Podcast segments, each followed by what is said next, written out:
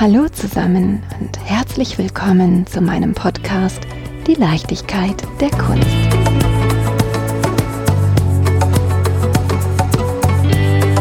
Insider-Tipps. Wenn ich auf Reisen gehe, ja dann, dann überlege ich mir, wohin es mich zieht, was mich dort fasziniert, immer auf der Suche nach Insider-Tipps, um dann festzustellen, dass der Insider-Tipp auch schon von tausend anderen gefunden wurde.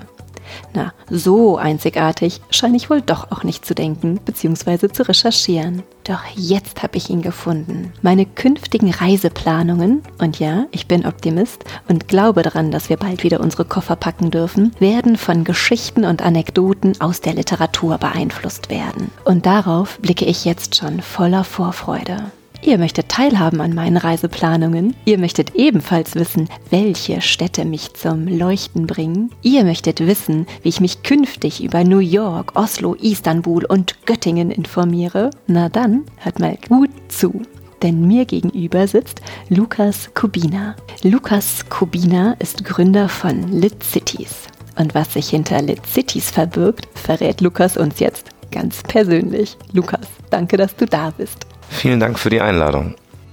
Schieß los. Erzähl mir von dir, was dich zum Schreiben von Reiseberichten gebracht hat oder ob es überhaupt Reiseberichte sind und was ich mir unter Lit Cities überhaupt vorzustellen habe. Lit Cities ist ein Literaturatlas. Also er bietet einem an, die passende Reiselektüre für Orte zu finden. Das heißt, wir suchen speziell nach Romanen, die klar einer Stadt zuzuordnen sind. Die Idee des Reisens und der Literatur ist ja selbst in der Literatur ein klassisches Thema, eines der schönsten Themen. Die Idee entstand, als ich auf einer Rückreise aus Tel Aviv Zwischenstopp in Istanbul gemacht habe. Meine Freunde dort äh, hatten immer nur Abendszeit. Das heißt, ich bin gewissermaßen in einer Stadt gestrandet ohne wirkliche Tätigkeiten hatte aber ein Buch dabei, das dann mein Reisebegleiter wurde. Ich habe tagsüber Pamuks Istanbul gelesen. Ein Buch, das ich dann später nie zu Ende gelesen habe, als ich wieder in München war.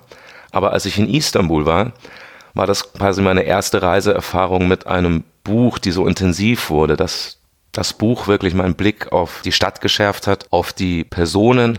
Auch Geschichten aus dem Buch habe ich dann Leuten, die ich gesehen habe, angedichtet. Man sieht plötzlich Figuren, man hat den Eindruck, man kennt die Emotionen, die man aus dem Buch kennt, auch auf der Straße. Man hat das Gefühl, man hat eine Menge Insider-Tipps zu dieser Stadt, die man sonst niemals erfahren würde. Und das war das erste Mal.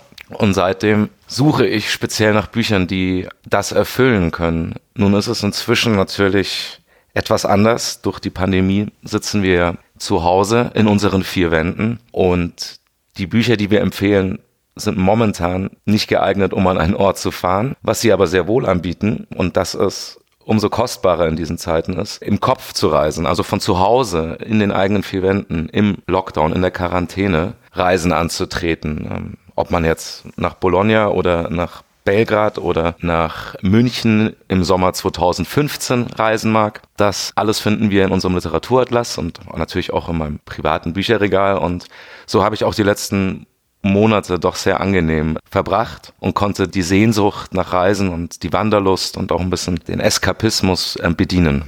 Reist du an alle Orte der Welt? Wir haben inzwischen über 150 Städte in unserer Landkarte vermerkt und mehr als 500 Bücher in unserem digitalen Regal, das wir also zu diesen 100 Städten empfehlen können. Und wir suchen einerseits selbst nach Buchempfehlungen. Wir fragen viele Freunde und Freundinnen im Bekanntenkreis und im erweiterten Bekanntenkreis nach ihren Buchempfehlungen, um auch unseren Horizont zu erweitern. Also erstmal ist dieses ganze Projekt aus einer eigenen Leidenschaft entstanden und auch diese Literaturtipps wollte ich mir sowieso einholen, aber wir zeigen es eben halt auch öffentlich auf der Webseite und äh, wollen dieses Angebot natürlich mit maximalem Publikum teilen. Und die Personen, die bei uns Bücher empfehlen, sind eher aus dem kreativen Umfeld. Ähm, das hat den Grund, dass ich selbst auch dort verwurzelt bin. Und zweitens aber auch, wir denken, dass eine Berufsbezeichnung wie Architekt oder Redakteurin, Fotografin, Fotograf dem Besucher auf unserer Webseite sofort hilft, es irgendwie einzuordnen, also wie man diese Buchempfehlung verstehen kann. Man kann hier, glaube ich, leichter so sortieren. Ah ja, wenn ein Architekt zum Beispiel Borislav Pekic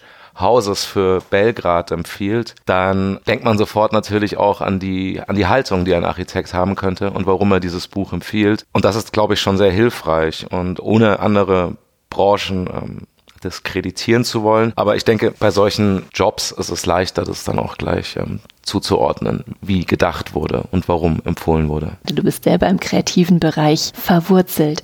Erzähl mir doch mal, wie dich dein Weg zu den Büchern gebracht hat. Wo genau du in der kreativen Branche verwurzelt bist. Als Praktiker, also die Ausbildung würde auf dem Papier nicht darauf hinweisen. Ähm, ich bin Geisteswissenschaftler. Nach meinem Studium habe ich direkt für einen Medienkonzern hier in München gearbeitet und dort dann die, die DLD-Konferenz gestaltet. Das ist eine Technologie- und Innovations- Konferenz und dort ähm, spielte das Thema Arts und Culture immer schon eine Riesenrolle als ein Themenfeld, auf dem man ganz gut in die Zukunft blicken kann, weil, weil Künstler ganz geschickt darin sind, Themen zu finden, die erst dringlich werden und diese ähm, so zuzuspitzen, dass dass sie dadurch auch Gegenstand von Diskurs werden können. Also dieses Seismografische in der Arbeit der Künstler ähm, ist, ist, sehr spannend und das war sehr spannend, eben über sieben Jahre an, an diesem Projekt mitzuarbeiten und dadurch auch wirklich eine ganze Bandbreite an Künstlern weltweit zu treffen. Dann habe ich als freier Redakteur gearbeitet und gemeinsam mit meinem Partner Moritz Wiegand haben wir vor drei Jahren den Verlag Sorry Press in München gegründet. Der Verlag ist auch entstanden, weil mein Manuskript von anderen Verlagen, bei denen ich es eingereicht habe, zwar mit Jubel ähm, quittiert wurde, aber die Großen haben es nicht in ihrem Programm gesehen. Die Kleinen, ich will keine Namen nennen, haben äh, ihre Bereitschaft mit Enthusiasmus sogar unterschrieben, dass sie das gerne veröffentlichen würden. Allerdings hätte ich dort Kosten tragen müssen. Und das fand ich sehr verblüffend. Und deswegen haben wir letztlich selbst einen Verlag gegründet, weil äh, mein Partner, äh, Moritz Wiegand, mit dem ich bereits gesprochen habe, ist Grafikdesigner. Also als das Manuskript bei Verlagen lag, dachte ich mir schon, es wäre super, wenn er das Cover gestalten könnte. Sprich, er war bereits mit mir im Austausch dazu. Und wir beide haben dann beschlossen, naja, das ist ja totaler Quatsch. Sorry, deswegen auch Sorry Press. Sorry, da machen wir nicht mit. Wir gründen selbst einen Verlag. Wir werden immer wieder gute Buchprojekte haben, die wir veröffentlichen wollen. Und statt jetzt das Geld einem anderen Verlag zu geben und dann trotzdem noch die ganze Arbeit machen zu müssen, also Marketing, Kommunikation, all das wäre auch beim Autor, also bei mir geblieben, haben wir diesen Entschluss gefasst. Und das war dadurch natürlich der Einstieg in, in die Verlagswelt, auch in die Literatur. Wie gesagt, mein Debütroman Cerebro Frito ist äh, dort erschienen. Ich arbeite gerade an einem zweiten Roman, der auch dort erscheinen wird. Da es mir dann schon so gut gefallen hat in der Literaturwelt und mein Partner bei Lit Cities, David Hirz, äh, plötzlich Zeit hatte. Wir saßen in einem Biergarten. Ich habe ihm mal wieder von dieser Idee erzählt, die ich davor leider zu diesen unrealisierten Projekten zählen musste. Also es war halt etwas, was mich schon lange umtrieb, aber es gab nie die Zeit oder auch die Kapazitäten, das Projekt umzusetzen. Und als ich das eben David Hirz erzählte, meinte er super, er hat gerade Freiraum, er programmiert diese Webseite. David Hirz ist Programmierer. Und so ging es dann dahin. Also plötzlich war der Knoten gelöst und wir haben das dann gemeinsam noch mit einem Designer, der das Look and Feel für die Webseite gestaltet hat, Daniel Oswald, haben wir das dann umgesetzt. Und Lit Cities existiert jetzt seit knapp zwei Jahren. Es fühlt sich auf der einen Seite viel länger an, weil es auch so unterschiedliche Jahre waren. Also am Anfang ging es ja wirklich um Lesen und Reisen. Heute und jetzt ungefähr seit einem Jahr geht es eigentlich ums Lesen statt dem Reisen. Aber die Schönheit von Literatur, auch um sich an Orte eben zu lesen und sich Orte zu erlesen, wurde deutlicher denn je. Also die Qualität und ich habe auch den Eindruck, dass das jetzt nicht alleine meine persönliche Wahrnehmung ist, sondern dass es vielen Leuten im letzten Jahr so ging, dass Bücher einem ein gutes Geländer waren, an dem man sich festhalten konnte. Ein gutes Geländer, das aber einen auch an eben andere Orte gebracht hat, an denen man sonst nicht mehr angelangt wäre. Und dadurch ähm, hat es einen auch, glaube ich, im letzten Jahr auch ein Stück weit Freiheit und Trost gespendet. Und insofern Lit Cities hat dadurch jetzt eben diese andere Qualität als Reiseersatz erstmal. Wir freuen uns natürlich auch, wenn es auch wieder mobil wird. Ich möchte total viel über Lit Cities erfahren, aber ich möchte auch etwas über dein Roman erfahren. Der Name ist ein bisschen schwer auszusprechen. Ja. Wiederhole ihn doch nochmal gerade. Cerebro Frito. Erklär mir, was sich dahinter verbirgt. Cerebro Frito ist vor allem erstmal eine spanische Redewendung und man kann es als frittiertes Gehirn übersetzen und Wie bist du denn darauf gekommen? Und man sagt es, wenn man einen Kater hat, also wenn man etwas zu viel getrunken hat, hat man eben ein Cerebro Frito. Und wir haben im Sommer 2015 eine etwas ungewöhnliche Zeit erlebt. Wir heißt sieben Freunde, einer davon ich. Wir haben ein Dreirad gefunden. Wir haben auf dem Dreirad eine Bar geschreinert und wir sind mit diesem Dreirad immer wieder an anderen Orten in München aufgetaucht und haben unsere Freunde eingeladen. Viele Freunde. Also es war ein, ein etwas größerer Freundeskreis und haben dann Gastbarkeeper eingeladen. Wir hatten Musik, also immer wieder auch jemanden, der sich um die Musik gekümmert hat, also Gast-DJs das alles sehr stark in der Münchner Kreativszene verwurzelt und haben gewissermaßen auch gegen die Langeweile, die wir empfunden haben, also diese Notlage, dass in München irgendwie nichts los ist, haben wir das äh, durchgezogen mit einem gewissen Wahnsinn sicherlich, der uns da angetrieben hat. In einem historisch heißen Sommer vor dem Hintergrund der aufkommenden Flüchtlingskrise, wenn man das Wort hier verwenden mag, und dem Erstarken der AfD hatten wir auf der anderen Seite dieses irre hedonistische Leben und diesen besonderen Sommer und einige der Anekdoten habe ich fiktionalisiert. Also man sollte den Roman vielleicht besser nicht als Schlüsselroman verstehen. Alles fiktiv. Selbstverständlich. Natürlich. Ich möchte eine Anekdote hören. Ich bin immer so scharf auf Anekdoten. Ja, gerne nachlesen. ähm, ah! Ja, ja. Ähm, Im Sommer 2015 ist mir auch ein anderer Roman in die Hand gefallen oder ein Freund, Jonas Imberi, der auch einer der tollkühnen Sieben war, ähm, hat mir den zum Geburtstag geschenkt. Und das ist ein irre tolles Buch. Ähm, ich glaube 81 oder 82 erschienen, von Christopher Roth, 200D. Und in dem Roman meandert der Ich-Erzähler ein Wochenende lang durch München. Also er streift wirklich von Freitag bis Sonntag durch die Stadt, erzählt unfassbar kühl, keine Impressionen, sehr oberflächlich, 80er Jahre halt. Ähm, man hat das Gefühl, man hat selbst gekokst, während man das liest und, und irgendwie alles ist klar beziffert und bezeichnet, also Ortsnamen. Es gibt eine Doppelseite, wo einfach nur die Namen von einem Klingelschild runtergerattert werden. Irre tolles Buch. Und dieses Buch habe ich eben gelesen. Ein wunderbares Lit Cities Buch natürlich auch, weil es einem erlaubt, München sich zu erlesen. Natürlich ist es eine Zeitkapsel, also es waren halt eben Anfang 80er, da wird es beschrieben, wie das erste Mal so jemand breakdanced und das ist total toll. Also es ist wirklich eine, das ist eine starke Leseempfehlung. 200D von Christopher Roth. Und dieses Buch habe ich gelesen. Wir haben gleichzeitig diesen Sommer 2015 erlebt. Und da wurde mir dann klar, naja, also dieses Buch, was, was Christopher Roth geschrieben hat, das braucht eine, sagen wir, Aktualisierung. Ähm, München braucht mal wieder so einen Roman und ich habe die Stories. Ich erlebe sie gerade eh. Und so kam es dann zu dem Buchprojekt. Und ich bin nach diesem Sommer nach New York gegangen. Und witzigerweise habe ich das, das Manuskript in der Rohfassung tatsächlich beim Pendeln auf meinem iPhone getippt. Danach hast du eine Brille gebraucht, oder? Ja, es geht noch. Ich sehe noch ganz gut. Ich hatte wahnsinnig viel Zeit. Also ich musste von Bushwick nach Manhattan. Das heißt, ähm, da war Zeit. Es hat Spaß gemacht, das beim Pendeln zu nutzen. Dafür natürlich war das Manuskript aber eine wüste Katastrophe, als ich das erste Mal dann am Schreibtisch äh, wieder angeschaut habe. Und da war ich dann in Klausur, in freiwilliger Klausur, also nicht in der Klausur, in der wir gerade alle leben, und habe das aufgeräumt, ausgemistet und habe es dann relativ rasch geschrieben, innerhalb von ein paar Tagen. Es ist aber auch ein Büchlein, also ich würde jetzt die Lesedauer ähm, was ich eine lustige Angabe für Literatur finde. Die durchschnittliche Lesedauer jetzt mal auf eine Stunde 20 oder so setzen. Ohne jetzt mögliche Leser aus der Zuhörerschaft unter Druck setzen zu wollen. Ich sehe mich schon abends, ich lese ja immer so gerne abends im Bett. Aber es kommt auch schon mal vor, dass ich, nicht weil es nicht spannend ist, aber die Augen sind zu müde, dass ich darüber einschlafe. und dann irgendwann in den frühen Morgenstunden aufwache und denke so, hoch, ich muss das Buch noch zur Seite legen. Kennst du das Gefühl auch? Ja, ich glaube, mit der Gefahr muss jeder Autor leben. Ähm, es ist glaube ich, ein sehr allgemein oder ein sehr weit verbreitetes Phänomen. Hast du damit selber auch schon Erfahrung gemacht, dass du schon mal beim Lesen eingeschlafen bist? Ständig. Wenn es auch so gemütlich ist.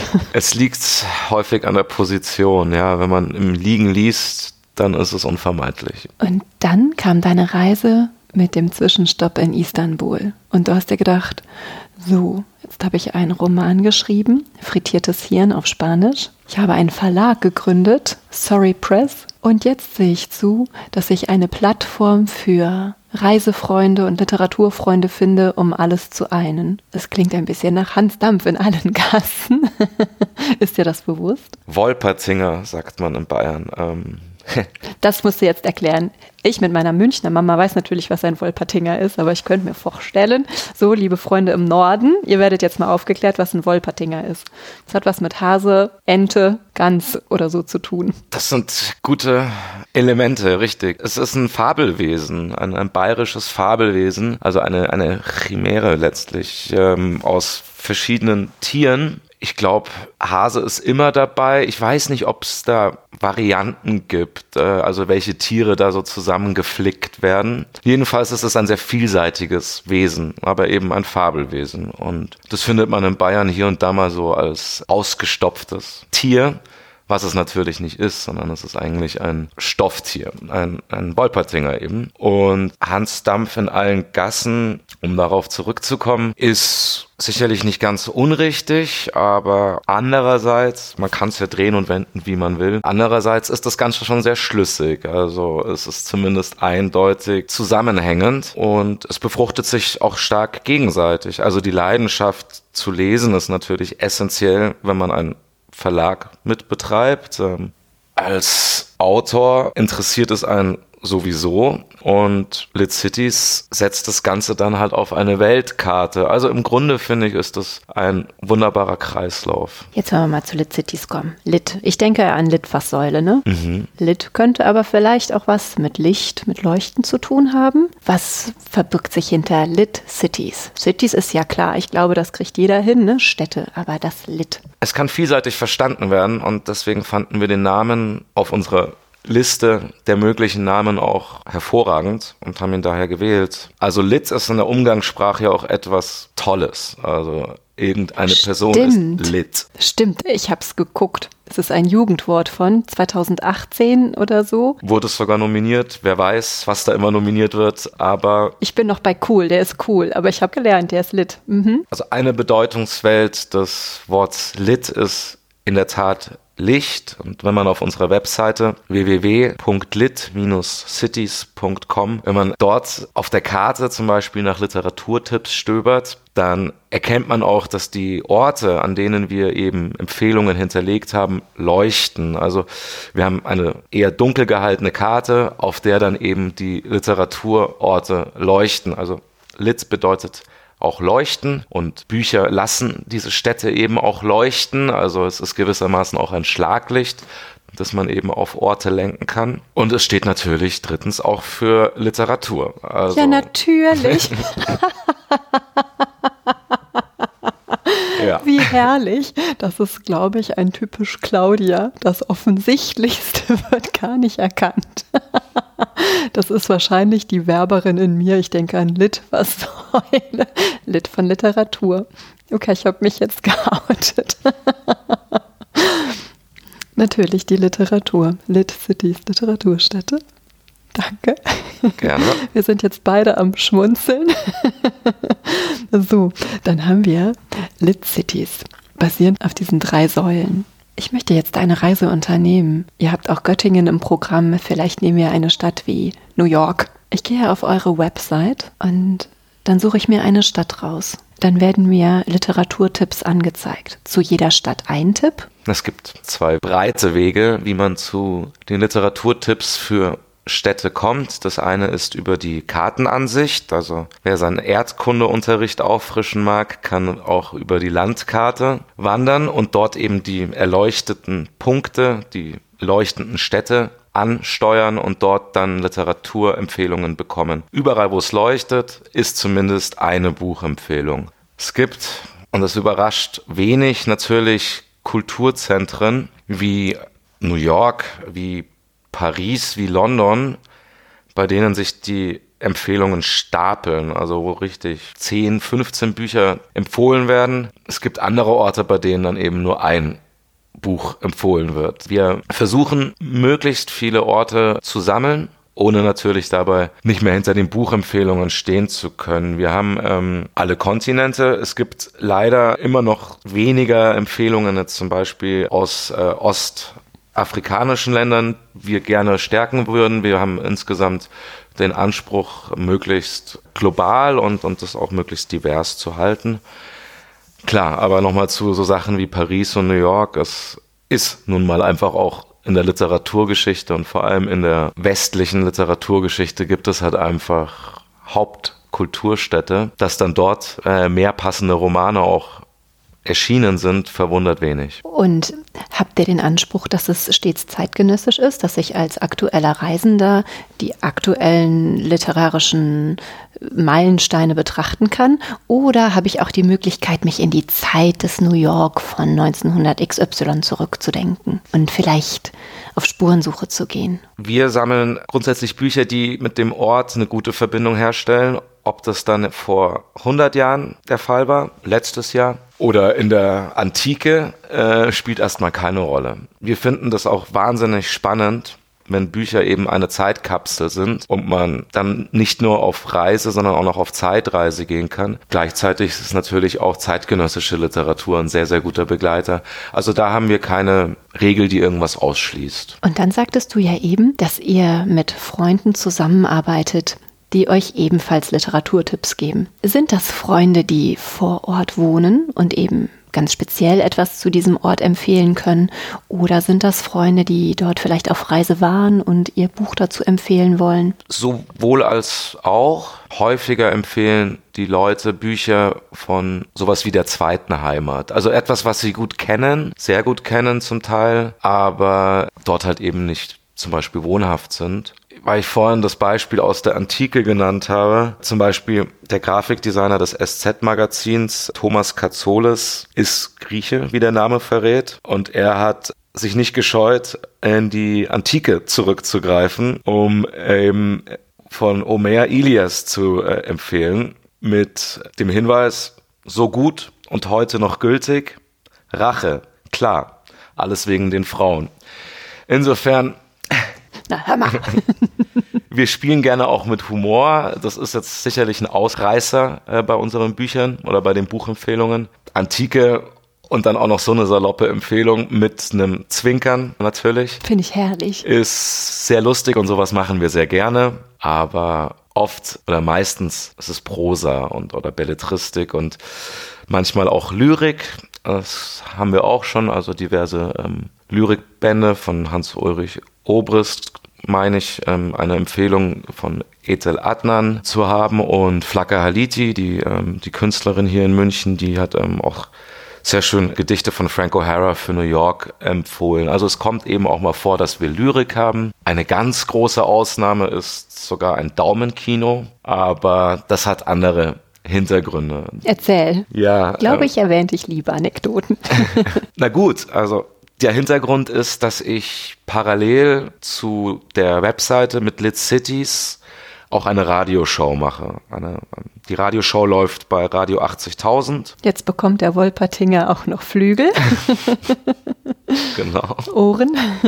die Radioshow läuft bei Radio 80.000 monatlich und als der Fußballspieler Diego Armando Maradona, der in Südamerika aber auch eigentlich auf dem Rest der Welt nicht nur eine Sportikone darstellt, sondern für viele ja auch ein Robin Hood Charakter ist und sicherlich einer der schillerndsten Gestalten, die der Sport je vorgebracht hat. Und heutzutage auch vermisst, ist eben verstorben. Ich dachte mir, dem will ich jetzt eine Radiosendung widmen, alleine weil es circa 100 Lieder gibt, die mehr oder weniger über Maradona handeln. Und dann musste das passende Buch her, weil die Logik der Radioshow ist, dass man mit einem Buch immer an einen Ort reist, so wie bei The Cities eben. Und die Show vertont es. Also gewöhnlich ist die Mischung mehr Musik, aber ich lese Passagen ein oder Gäste lesen Passagen ein. Manchmal konnten wir es sogar im Studio aufzeichnen, oft wegen der Quarantäne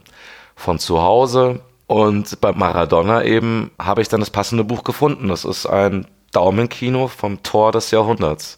Das 2 zu 0 gegen England, dieser epische Sololauf als Daumenkino. Tolle Empfehlung. Mein eigenes Exemplar ist leider ziemlich abgenutzt. Ich habe es dann nämlich nochmal recherchiert online, um das Buch dann auch auf unserer Webseite anzulegen, brauchen wir auch immer den ISBN-Code und eben alle möglichen Informationen, damit und die Besucher auf unserer Webseite dann eben auch zu den Büchern gelangen. Und habe gesehen, das äh, hat unfassbaren antiquarischen Wert. Manche wurden da für 2000 Euro verkauft. So ein Daumenkino, das ich für ein paar Centavos damals äh, in Argentinien gekauft habe. Leider habe ich meins nicht mehr in diesen Mint Conditions, um überhaupt damit noch ein Geschäft machen zu können. Aber es ist ja auch unverkäuflich. Ah, ich verstehe. Man kann auf eurer Website das Buch anklicken und kann es auch direkt bestellen. Ja, also wir bauen da verschiedene Brücken direkt zum Verlag sicherlich. Das ist auch aus meiner Sicht beste Variante und jedem Käufer zu empfehlen, als Kleinverleger oder als Verleger äh, sowieso. Also wir verlinken zum Verlag, bei dem man das direkt kaufen kann. Und wir haben noch einen anderen Anbieter, der eine sehr schöne Infrastruktur anbietet, die mehr mit den Buchhändlern zusammenarbeitet. Also dass die Buchhändler auch mitkommen und antiquarisch zum Teil auch.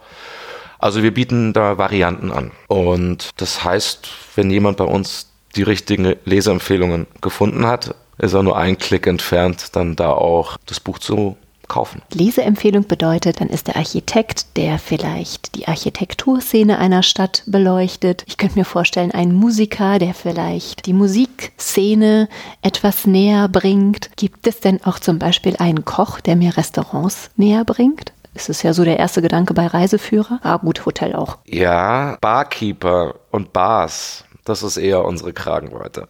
Na klar, kreativ.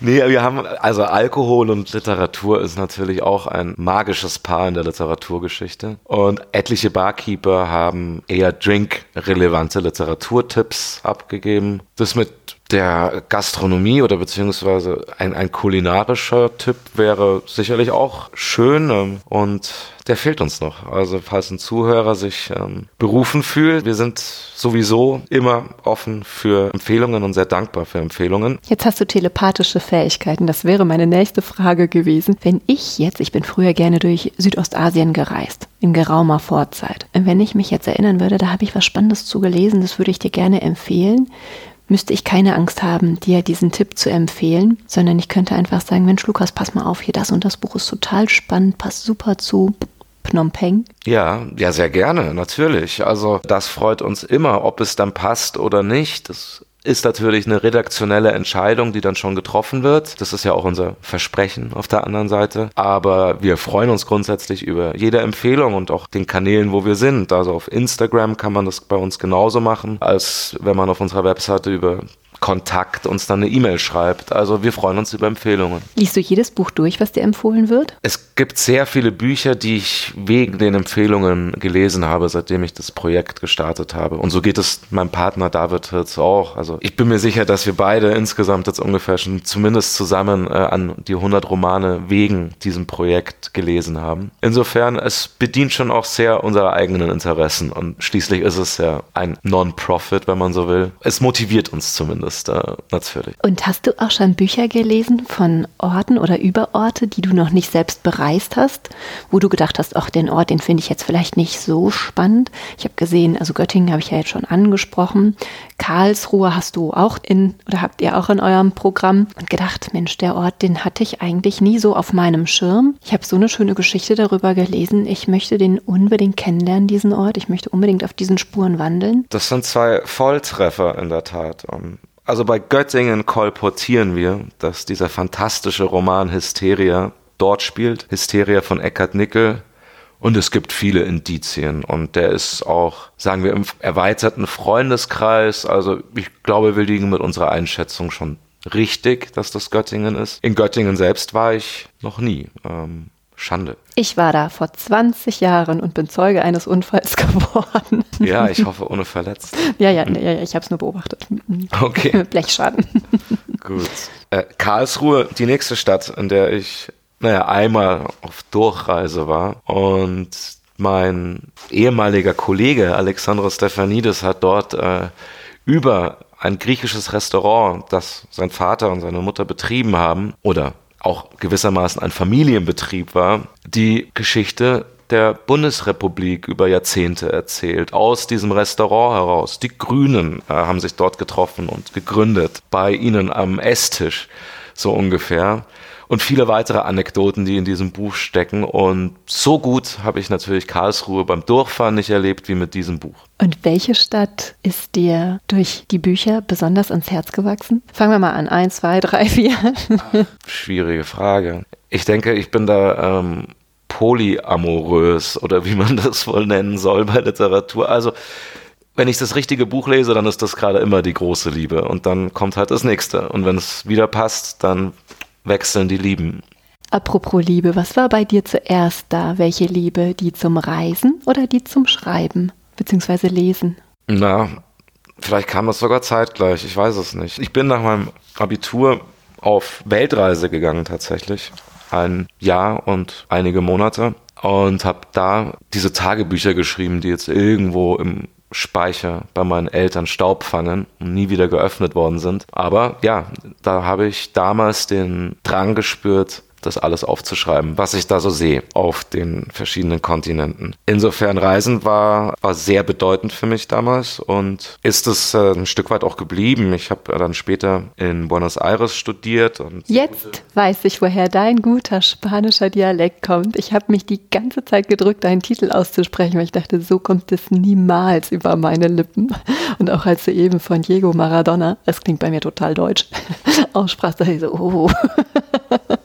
Buenos Aires, okay. Buenos Aires, ja. Große Affinität ist da natürlich auch geblieben und Wahlverwandtschaften, enge Freundschaften und bis quasi zum Stillstand der Welt habe ich auch versucht, dort mindestens einmal im Jahr länger zu sein. Also es ist ein bisschen sowas wie eine zweite Heimat geworden. Und vielleicht ist das dadurch auch der Ort, an den ich mich gerne lese, weil ich mich nach dem auch besonders äh, sehne. Und selbst ein Daumenkino wobei das Tor ja in Mexiko-Stadt im Aztekenstadion gefallen ist. Also diese Buchempfehlung ist eindeutig für Mexiko-Stadt, wobei ich mich so sehr nach Buenos Aires sehne, ja.